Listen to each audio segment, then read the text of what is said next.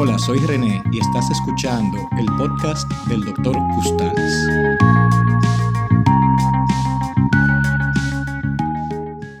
Hola a todos. Hoy vamos a hablar en este episodio sobre un tema muy interesante, un tema que ha, ha estado dando vueltas por el Internet, en especial en lo que es la, la sociedad médica y los estudiantes de medicina que quieren ejercer en Estados Unidos. Y es el tema del Step 1, cambiando su metodología de tener una evaluación, un score numérico, eh, cambiarlo a simplemente eh, pass-fail. ¿Qué puede significar esto para nosotros? Para mí particularmente, esta es mi opinión. Me gustaría saber también la opinión de ustedes.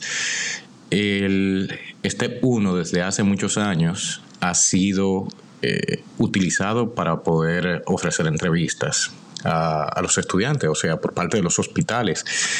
Miren cuál es el problema y por qué se hace así.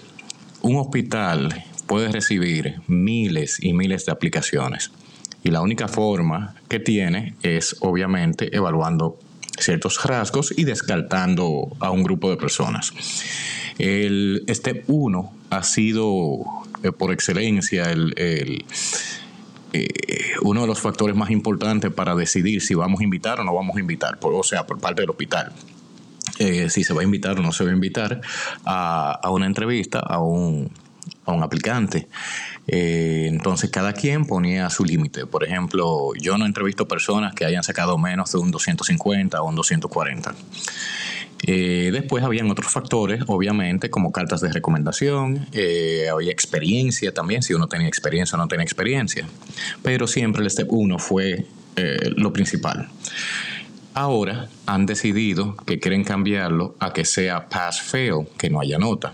Entonces muchas personas pueden decir, ah, pero esto es muy interesante, o sea, ya no van a evaluarme, simplemente tengo que pasar, eso no me va a molestar no voy a tener que esforzarme tanto. Pero hay un problema, especialmente para nosotros los IMGs, o sea, las personas que van, que son internacionales, que se gradúan fuera de Estados Unidos y quieren aplicar en Estados Unidos. Porque ¿cómo entonces nosotros sobresalimos?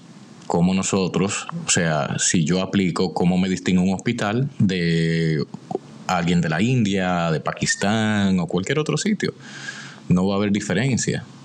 Entonces, esto es algo que nos puede perjudicar porque nosotros no sabemos qué es lo que el hospital va a utilizar como, eh, como medida para saber a quién invita y quién no invita. Esta realmente era una oportunidad para nosotros de destacarnos. Ahora bien, también mi opinión en cuanto al, al USMLE, al Step 1, principalmente, eh, creo que carece de importancia honestamente. O sea, el, el Step 1 es un examen que evalúa ciencias básicas y eh, honestamente eso es algo que uno no va a utilizar en su carrera clínica. entonces están evaluando algo que, que no tiene base y están desaprovechando un talento que en lugar de, irse a trabajar o hacer algo más útil para la sociedad, lo que está haciendo es trancándose por 8 o 10 horas diarias, por meses, para poder pasar este examen. A mí me gustaría más si las personas demostraran de otra forma. Por ejemplo, yo duré haciendo servicio comunitario seis meses, trabajando en diferentes hospitales en una zona rural, eh, porque eso me demuestra quién es la persona. Eh, hice trabajo de investigación sobre tales y tales temas, eso también me dice quién es la persona, pero una nota en el STEP 1, lo único que me dice es que es una persona aplicada y disciplinada, punto, pero no me dice más nada.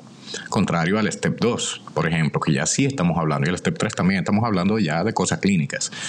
Eh, creo también que lo que van a hacer los hospitales es que van a hacer más énfasis en el Step 2 en el CK específicamente, porque el CS también es pass fail.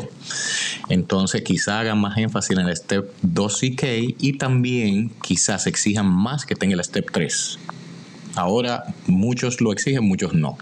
Si uno quiere, por ejemplo, una visa H, lo exigen. Si uno no quiere una visa H, lo que quiere es una visa J, entonces no es necesario.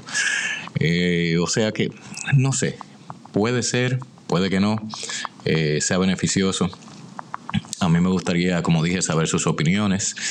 Eh, así que háganmelo saber. me pueden escribir a mi correo drcustals.gmail.com drcustals.gmail.com Recuerden de suscribirse, eh, se pueden suscribir al podcast y también suscríbanse al, canal de YouTube y me pueden seguir por las redes sociales. Eh, simplemente entran a Google, le dan a DR Custals, Dr. Custals y ustedes van a encontrar todo ahí. Pueden buscar Dr. Custals YouTube y va a aparecer mi canal. Se suscriben, eh, me dicen qué opinan de los videos, me dicen también qué opinan de los demás podcasts y si tienen alguna sugerencia también me la pueden hacer por por cualquiera de las vías de, de mis canales.